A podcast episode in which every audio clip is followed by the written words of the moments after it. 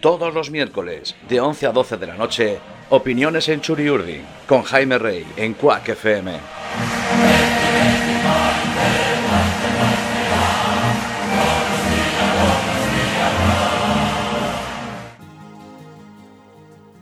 Escuchan Working, tu programa de psicología en Quack FM.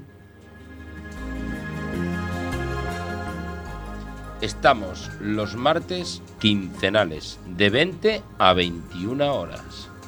Te esperamos en el 103.4 de la FM. También por internet, quackfm.org.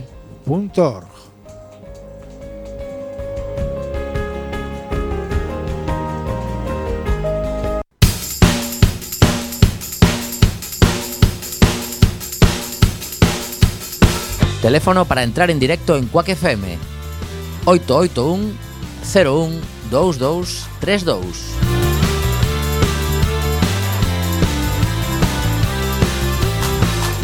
Sí, yo escucho el coffee break para dormir, Coffee break es como la homeopatía del insomnio. pero que funciona, ¿eh? Claro, claro, que funciona. Mira, este ya se ha quedado dormido. Qué poca vergüenza. Quedarse dormido incluso antes de que Néctor Socas del saludo. Qué asco de gente, de verdad. Qué asco. Coffee Break, señal y ruido, os martes ás 11 da noite en Quack FM.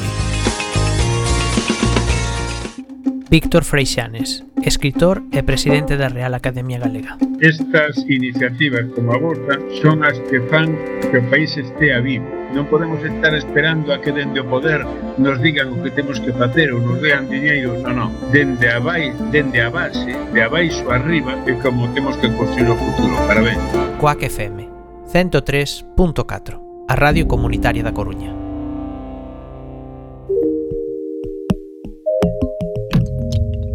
Coac FM 103.4, a radio comunitaria da Coruña.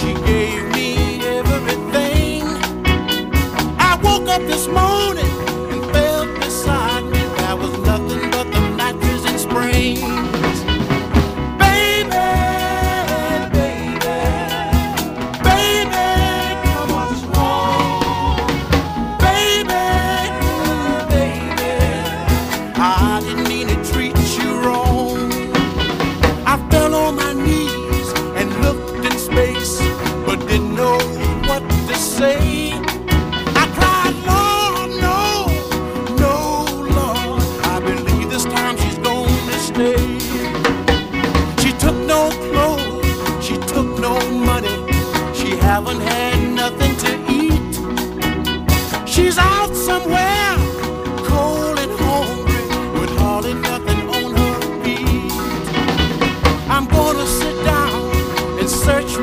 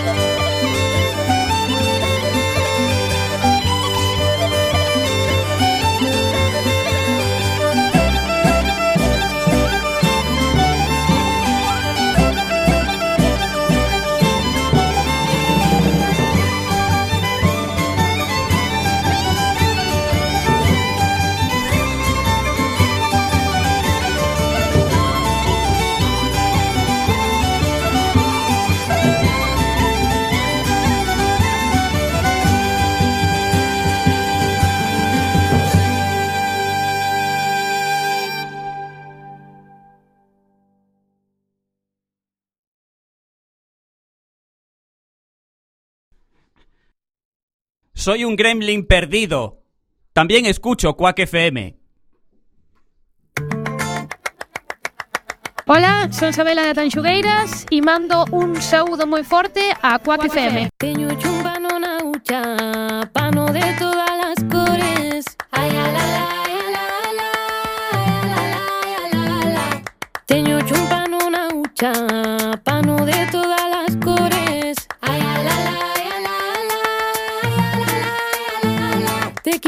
quiero prenda mía. Te quiero, te quiero prenda mía. Te quiero alma mía.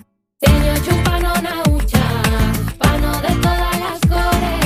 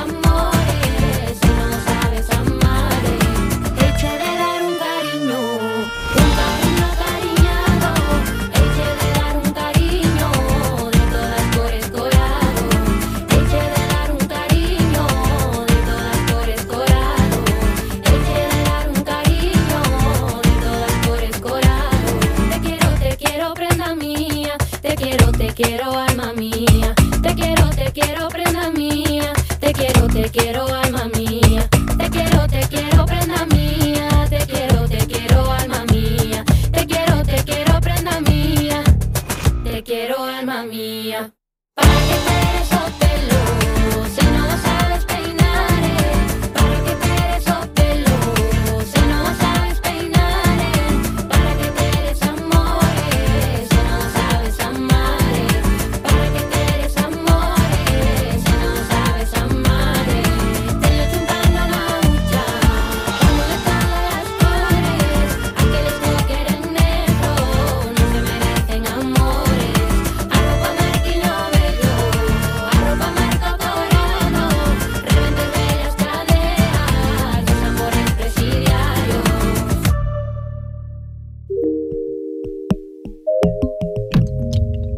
Quack FM 103.4 A Radio Comunitaria da Coruña.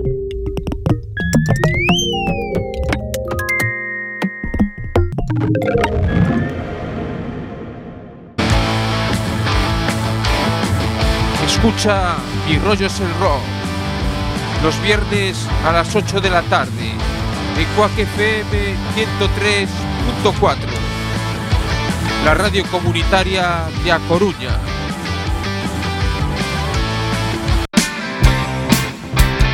Xa está aquí, xa chegou Crunia Fala, o podcast que se escoita pola radio e que dá a voz aos veciños da Coruña. Recorda, todos os sábados a partir das 12 do mediodía en Cuac FM, no 103.4.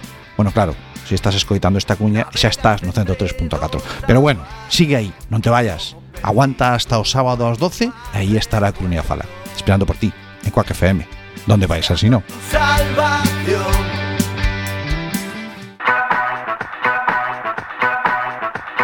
xa podes contactar con Quack FM a través do WhatsApp ou Telegram. Garda o noso teléfono no teu móvil. 644 73 73 03.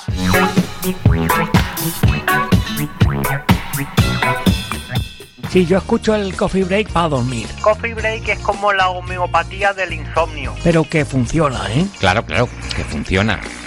Mira, este ya se ha quedado dormido. Qué poca vergüenza.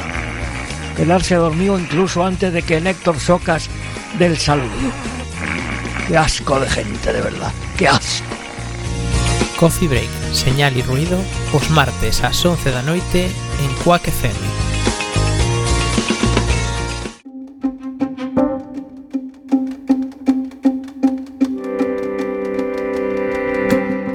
Soy Iñaki Gabilondo.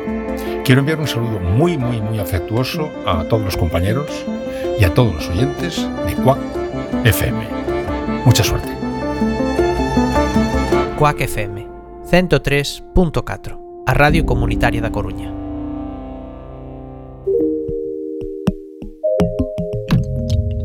Quack FM 103.4, a Radio Comunitaria da Coruña.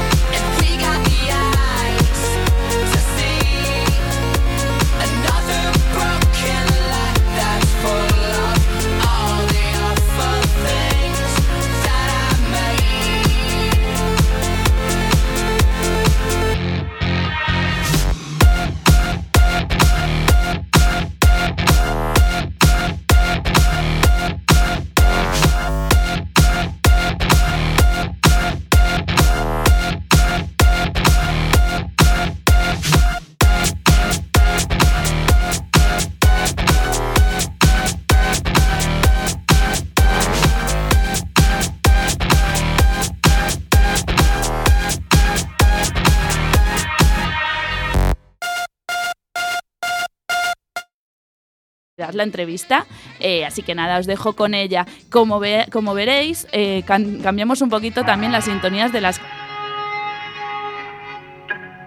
She was part of the Air Force, I was part of the band. I always used to burst into a hand. And my, my, my imagination. I was living my best life, living my parents' way before the pain, penance, and verbal penance. And my, my, my cancellation. Oh.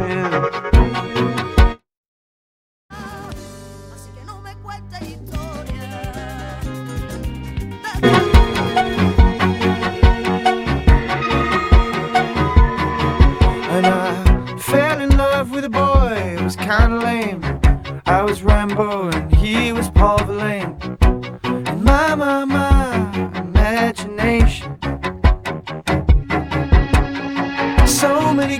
Cringes and heroin binges. I was coming off the hinges, living on the fringes of my, my, my imagination. Oh yeah. Enough about me now.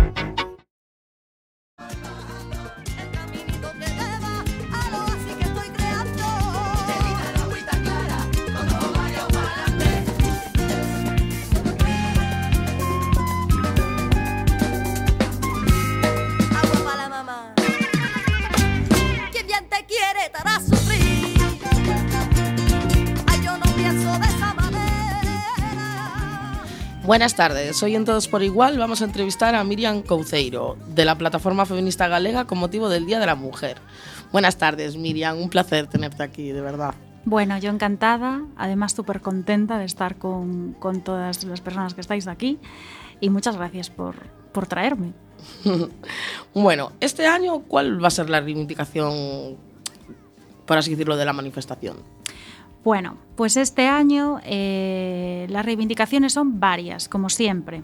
¿Por qué son varias? Porque los derechos de las mujeres parece que cuando los conseguimos nunca se quedan ahí.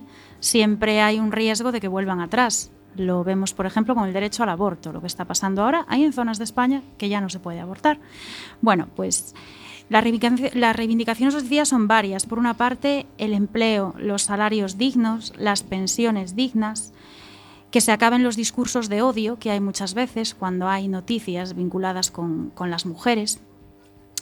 El eje de los cuidados, si os dais cuenta, ¿qué sostiene el, el mundo capitalista? Pues esas mujeres que acaban al final reduciendo jornada o dejando sus trabajos o dejando su vida profesional atrás porque no pueden, porque tienen que cuidar de, de menores, de personas dependientes, etcétera una educación feminista, eh, transversal, feminista, que, que se aleje de esos discursos de odio, también reivindicamos y también reivindicamos a las que están ahí y parece que nadie las ve porque hay que proteger el territorio de, de agresiones, las mujeres rurales que hacen tantísimo por nosotras, las mujeres rurales. Reivindicamos muchas cosas, que se acabe la, precariedad, la brecha salarial y reivindicamos que se acabe la violencia machista, las violencias machistas, que son muchísimas. Hay violencias que llevan a la consecuencia última, que es la muerte, pero hay violencias sobre nuestros cuerpos. Parece que nunca, nunca somos suficientes o porque ocupamos demasiado espacio o porque ocupamos poco espacio, pero parece que siempre tenemos que estar llegando a un canon imposible. Reivindicamos sobre todo que, que el patriarcado termine ya porque necesita siempre violencia para reproducirse. Muy de acuerdo contigo, la verdad. ¿Y qué avances ves de unos años atrás a la actualidad? Pues bueno, yo veo avances eh, muy significativos, pero también veo que no podemos eh, pretender acabar con los males que llevan ahí siglos en 4, 5, 6, 20 años, ¿vale? Pero los avances más significativos que veo, eh, pues están, por una parte, dentro del feminismo, porque somos muy críticas, yo soy muy crítica, no pienso lo mismo ahora que pensaba hace un año ni hace dos, eh, sobre temas claves, como puede ser la prostitución, como puede ser todo lo que está derivando eh, de, la, de la ley trans. Y por otra parte veo avances en que cada vez se acercan mujeres más jóvenes y eso me gusta, que la gente, que las mujeres se den cuenta ya de cuando están sufriendo violencia. Antes A veces pues eso detectaba que no, que no pasaba tanto. Son los avances que veo a priori. Mm, Dentro de esos avances también me da miedo una cosa, que todo el mundo se apunta a un carro sin tener ni idea. Eso lo veo desde las instituciones eh, políticas, sobre todo. Todo el mundo quiere ser feminista, pero ¿qué es ser feminista? Eh, pediría un poco más de reflexión. Pero bueno, veo avances. Poco a poco, poco a poco. ¿Y cuáles, cuáles crees que siguen siendo los focos más importantes por los que tenemos que seguir luchando? Pues yo creo que eh, el patriarcado hace que el mundo sea un bosque muy grande con muchísimos fuegos, muchísimos focos. No sé cuáles daremos apagado antes. Pero yo creo que el foco principal lo tenemos que poner en escucharnos todas, en ser capaz de hablar. El feminismo es uno con un objetivo común y dentro de ese uno, pues todas tenemos diferencias, eh, diferentes opiniones para llegar a ese objetivo. Pero para mí lo más bonito, lo más importante, lo más poderoso es poder sentarme delante de una compañera que a lo mejor no está ni en mi colectivo, no piensa ni lo mismo y poder dialogar con ella. Dejar de insultarnos de una vez, dejar de decir, eh, pues no sé, eres TERF o eres eh, abolicionista con desprecio o eres regulacionista con desprecio. Creo que falta ese espacio de diálogo. Ese es el foco, primero. Y después muchísimos más. Cuando nos sentemos a hablar, seguro que derrumbamos totalmente el patriarcado. Estoy segurísima. Aparte de por la igualdad, ¿por qué más lucháis en la organización? Bueno, pues se lucha por muchísimas cosas. Eh, no sabría, creo que las resumí todas, pero se lucha porque haya un compromiso real dentro de la política para construir, pues es una sociedad donde no tenga cabida este tipo de violencia, la machista. Se lucha porque las personas estén en el centro, porque las mujeres seamos mujeres y no cosas, porque no haya un mercado de, de mujeres. Se lucha también para que seamos dueñas de nuestro cuerpo, que podamos hacer con nuestro cuerpo lo que nos dé la santísima gana y seamos libres para decidir sobre cómo gozar de él, con quién, eh, cómo relacionarnos. Eh, se lucha por, la diversidad, eh, que se respete las múltiples formas que hay de vivir el amor, el sexo, la sexualidad. Se lucha también por incorporar el enfoque feminista en todo, en toda la política económica, en los servicios públicos, en que el Estado no abandone a las personas, que no abandone a la gente, que, que no abandone, por ejemplo, todo ese tema de cuidados, que al final si lo abandona, lo desplaza hacia las mujeres siempre y además súper precarizado. Vale, porque el trabajo de cuidados o no se cobra nada o está precarizado. Y también pues luchamos para que todas las mujeres eh, inmigrantes tengan derecho a gozar de los servicios públicos sin discriminación. Porque yo no quiero acabar con el privilegio de nadie, quiero que todas las mujeres tengan el mismo privilegio, el que, el que tengo yo como mujer blanca que nació en A Coruña y que, bueno, pues que está aquí. Eh, quiero que todas, todas las mujeres que lleguen tengan ese privilegio. Me parece súper importante, la verdad. Eh, sé que creáis espacios para la reflexión y la formación feminista, pero ¿de qué van? Bueno, esto estamos en proyecto, estamos luchando ahí bastante. Pues ¿de qué van? Eh, mm, de acercar temas controvertidos, desconocidos o que están causando ampollas eh, a todas las mujeres de la plataforma, a todas las mujeres que quieran venir de fuera. Nos gustaría tener más un espacio de debate, pero siempre estamos buscando personas que nos ayuden. Eh, por ejemplo, estamos buscando personas que nos ayuden a entender un poco más todo lo que se está, toda la realidad que hay detrás pues de la ley trans, que hay personas y personas que, que necesitan ayuda y que, y que tienen un lugar en el mundo, por supuesto. Eh, buscamos mujeres que a lo mejor eh, hayan vivido de cerca todo lo relacionado con la prostitución. Nosotras somos abolicionistas, pero queremos escuchar la realidad de todo el mundo.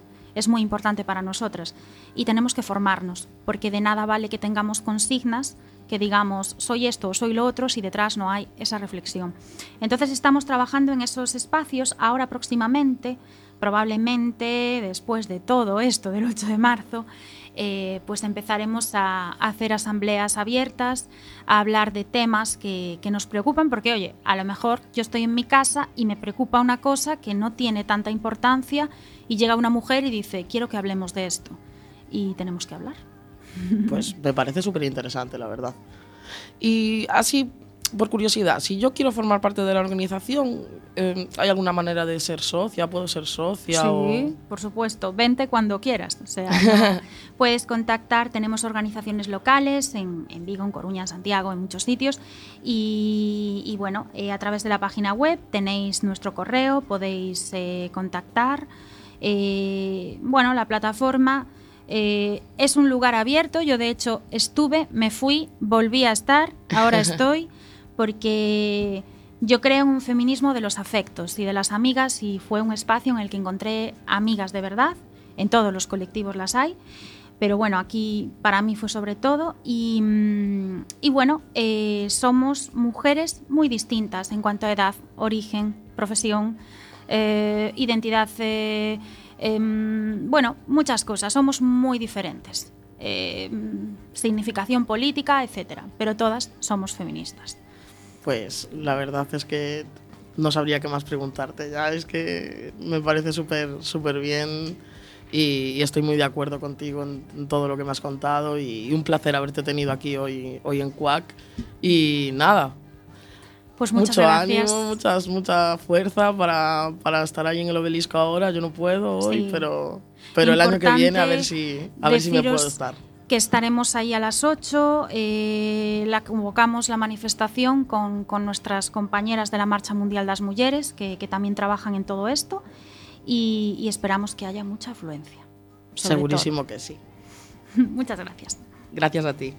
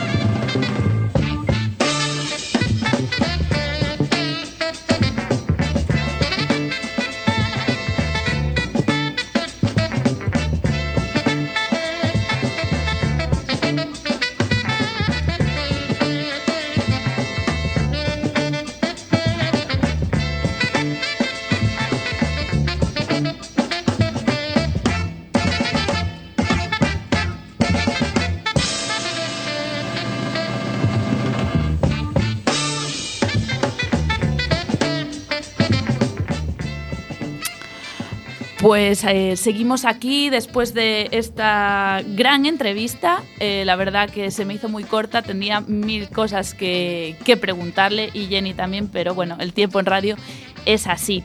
Eh, continuamos en Radioactiva, el programa del Centro Social Padre Rubino. Son las 6 y 37 minutos y vamos rapidísimamente ya a la sección deportiva. La va a empezar Ángel Pan hablando sobre la igualdad en el deporte. Lo escuchamos.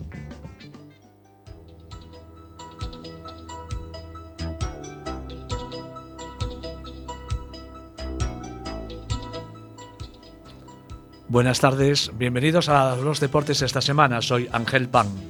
Hoy, como se celebra el Día Internacional de la Mujer, pues hablaré sobre la igualdad en el deporte.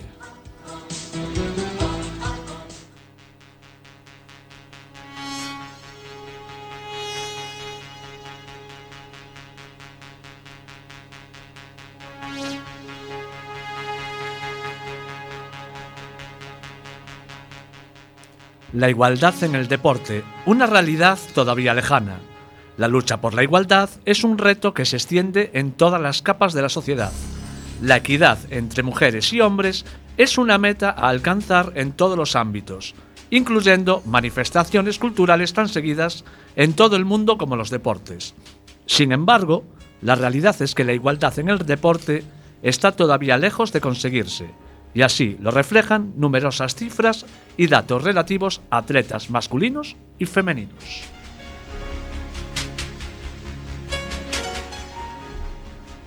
Diferencias en la atención mediática. Es obvio que por la brecha de género se hace patente en los medios de comunicación, donde los eventos deportivos practicados por hombres reciben más atención que el practicado por mujeres. Decir que un solo un 5% de la prensa deportiva en nuestro país está dedicado a las mujeres. En algún caso, especial tipo Juegos Olímpicos, donde la atención mediática se iguala. En el caso de España, las mujeres ganaron nueve medallas por ocho masculinas, pero es que esto es por una, es por una razón, entre comillas, patriótica. La mayoría de marcas y patrocinadores siguen eligiendo como imagen a deportistas masculinos. Siempre hay excepciones, pero las figuras suelen ser Cristiano Ronaldo, Roger Federer, Leo Messi y muchos más que son los ídolos de los deportes mayoritarios que hay en el mundo. En nuestro país, poco a poco esto va cambiando, gracias a los éxitos obtenidos por las deportistas españolas y por la progresiva entrada de grandes patrocinadores en el deporte femenino, como es el caso de Iberdrola. No hay ninguna ley que obligue a la igualdad en el deporte, del mismo modo que en el ámbito laboral sí se ha avanzado con la obligación de realizar un plan de igualdad.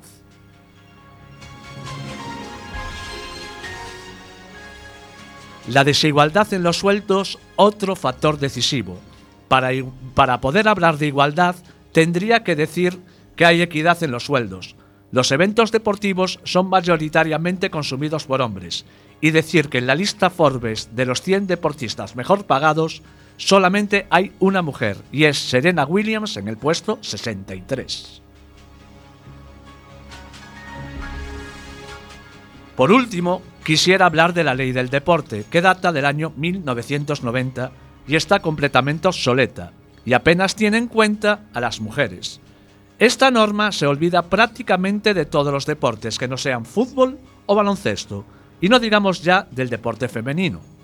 En el último año se, han iniciado la se ha iniciado la redacción de una nueva ley para el deporte, en la que se incluye entre los deportes profesionales al balonmano, fútbol sala, rugby, voleibol u otros, además de incorporar normas relacionadas con la igualdad en el deporte y la conciliación de la vida laboral y familiar. Lo que está claro es que lograr la igualdad en el deporte es otro paso imprescindible para lograr la igualdad entre hombres y mujeres en el global de la sociedad. Es un camino que no será sencillo, pero que debe recorrerse entre todos. Esperando que esta sección haya sido vuestro agrado, un saludo cordial y muy buenas tardes.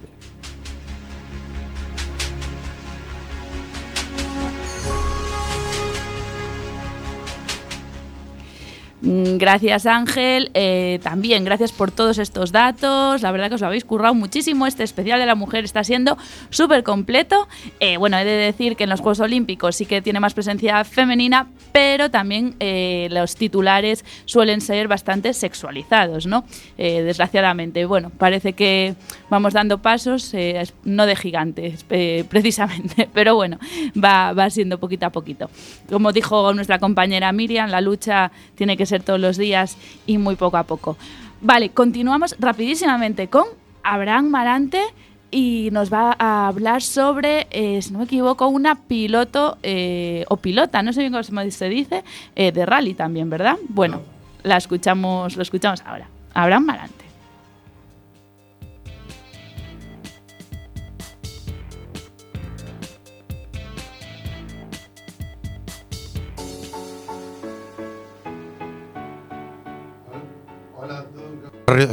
Hola a todos los radio oyentes. Soy Abraham Marante Boado y en la sección de deportes de hoy voy a hablaros de Michelle Mouton, que fue cuatro veces ganadora del Campeonato del Mundo de Rallys y tuvo nueve podios.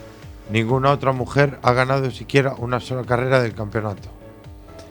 Nacida en Grasse, Francia, fue la única mujer en correr de piloto el Campeonato Mundial de Rallys. Su primer contacto con el mundo de la competición fue de copiloto en el Rally de Monte Carlo en el 1973. Como piloto se estrenaría en el Campeonato Mundial de Rally en el Tour de Córcega el 30 de noviembre de 1974 sobre un Alpine Renault Alpine A110 de 1800 centímetros cúbicos.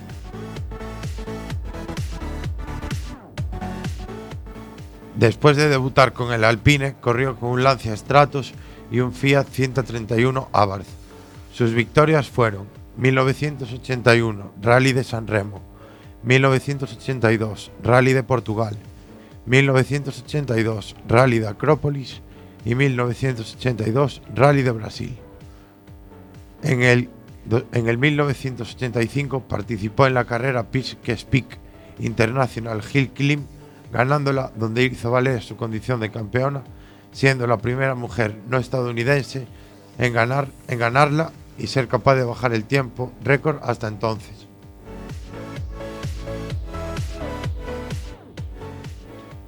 A continuación voy a nombraros algunas de las carreras en las que compitió.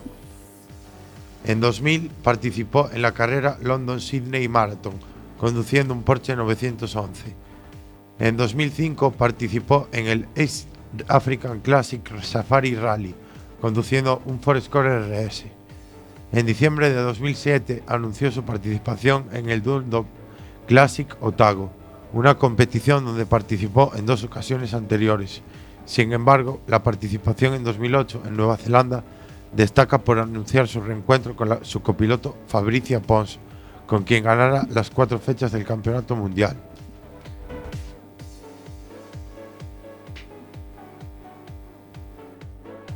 En 2011, Mouton es designada directiva del World Rally Car, nombrada por el actual presidente Jean Todt. Su principal labor será la de supervisar el campeonato y, entre otras cosas, la seguridad, el calendario y el reglamento.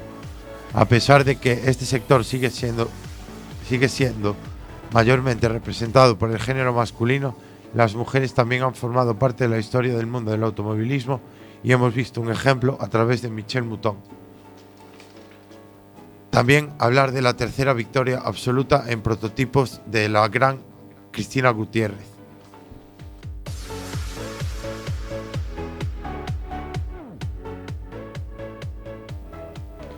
También podemos traer referentes actuales como son Ruth Ortega y Leticia Ortiz, que están corriendo en el Campeonato Gallego de Rallys, a la que les espera un gran futuro desde de dentro de esta disciplina, ya que actualmente las mujeres están viendo representados sus derechos de igualdad dentro del deporte, aunque queda mucho por hacer.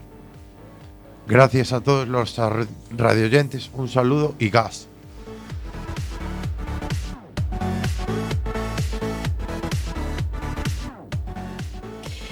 Pues gracias, muchísimas gracias por las dos intervenciones. Eh, no voy a hablar mucho más porque ya voy a dar paso se- rapidísimamente a Santi Martínez y espacio musical. Eh, recordemos, estamos 8 de marzo, Día Especial de la Mujer y Radioactiva. Estamos haciendo un programa especial. Así que nada, eh, eh, Santi, os dejo con él, que también nos va a traer una figura femenina de la música.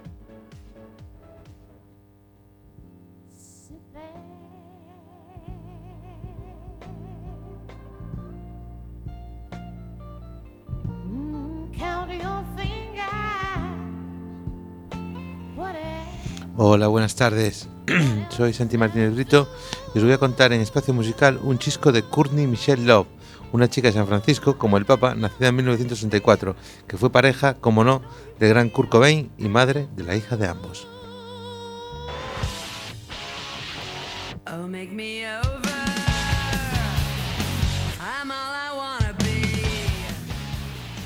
Sí, efectivamente, como habrán intuido los que conozcan la canción de cabecera, voy a hablar del artista estadounidense.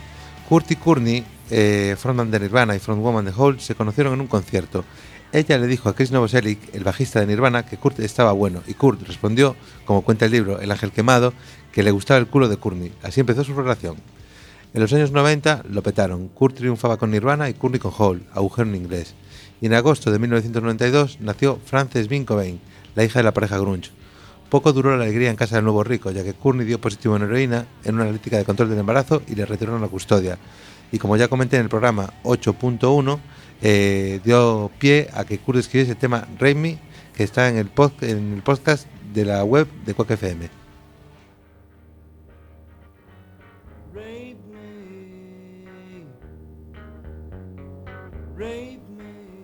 La relación entre Kurt y Courtney ya era difícil poco antes de la muerte de Kurt. Aprovecho para comentar que la temática de la fiesta del Sweet 16, celebración de los americanos cuando se cumplen los 16, de Frances Bean fue el suicidio.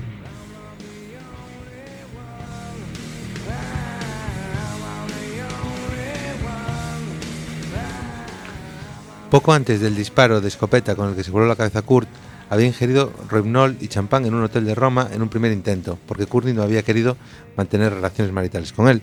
Casi unas horas después de que estuviese Courtney con Billy Corgan, el frontman de los Smashing Pumpkins, en Londres.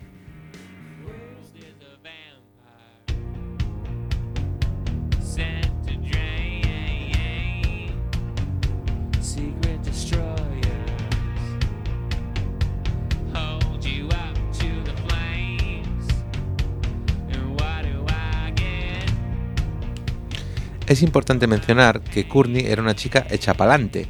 Fue un concierto de Faith No More y consiguió, pidiéndoles que dejasen ser su vocalista, grabar material con este grupazo, pero finalmente, y desgraciadamente, decidieron dar voz masculina a su música.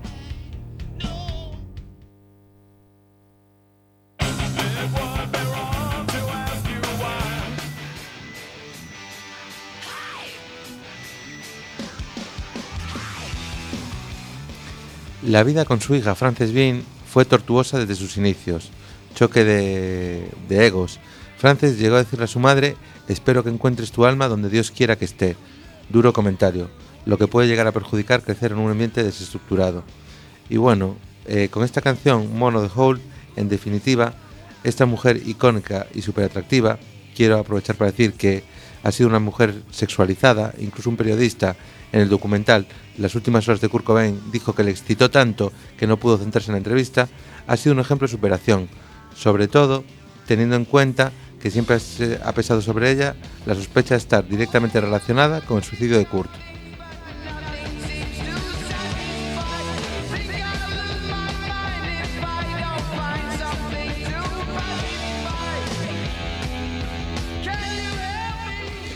Bueno, elijo esta canción porque creo que a Courtney te gustaría, porque la primera frase dice, rompí con mi mujer porque no podía ayudarme con mi loca cabeza.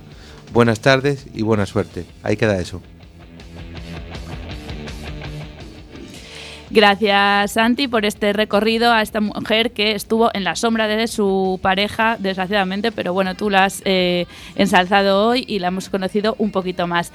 Eh, a continuación, ya directamente, vamos a pasar a Eduardo Gil, que nos va a hablar sobre una cultura milenaria que eh, donde la mujer era una principal, o sea, era la figura principal del grupo social. La escuchamos.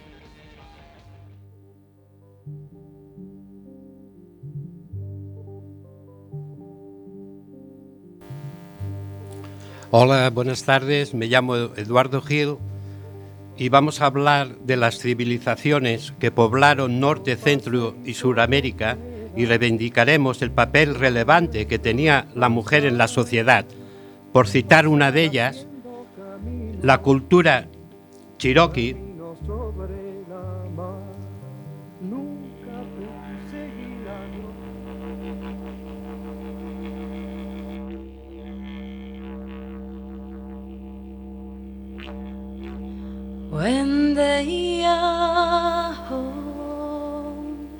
La cultura cherokee, las mujeres podían decidir ser guerreras o esposas. Si optaban por esto último, eran ellas quienes elegían al hombre y si lo deseaban, podían pedir un tiempo para vivir con él antes de la ceremonia de boda y ver si daba el ancho como proveedor.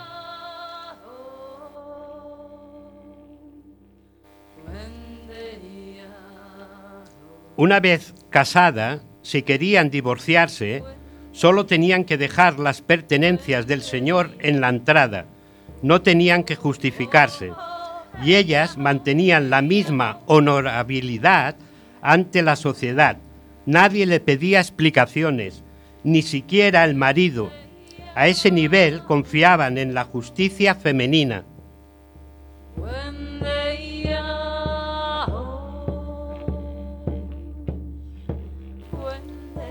Ninguna de ellas tomaba estas decisiones a la ligera. Justamente en ellas recaía este peso porque a la mujer se le consideraba justa, sensata, prudente e inteligente.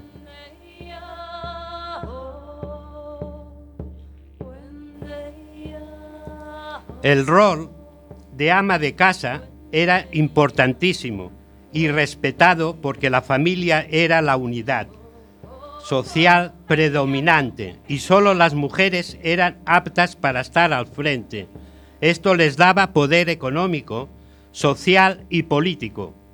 Incluso en los consejos de guerra, cuando no llegaban a alguna decisión unánime, existía un grupo de mujeres que intervenían para dar su fallo.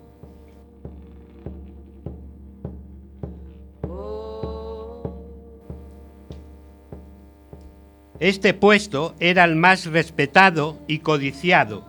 Solo lo ocupaban las mujeres más sabias del clan.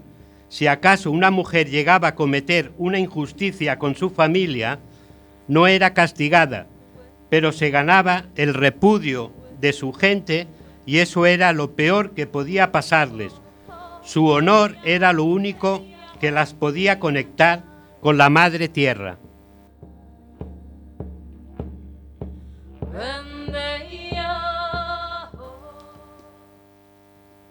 Una cultura muy sabia, aunque lo ideal es crear una sociedad donde cada ser humano sea visto igual al otro con los mismos derechos y oportunidades sin importar su género, raza, inclinación sexual o credo.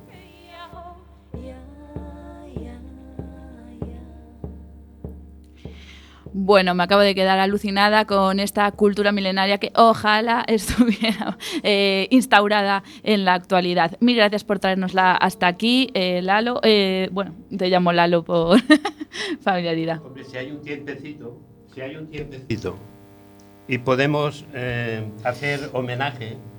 No, creo que no, No, tenemos vale. tiempo porque estamos ya fuerísima de tiempo. Eh, De acuerdo, muchas gracias. queda a para la queda para semana que viene, ¿vale? Sí. Correcto. tenemos pendiente una excursión. Muy bien, pues nada, la semana que viene estáis, a- estáis aquí que, eh, que Eduardo va a continuar esta historia. Nosotros nos tenemos que ir, ya sí que no queda tiempo para más.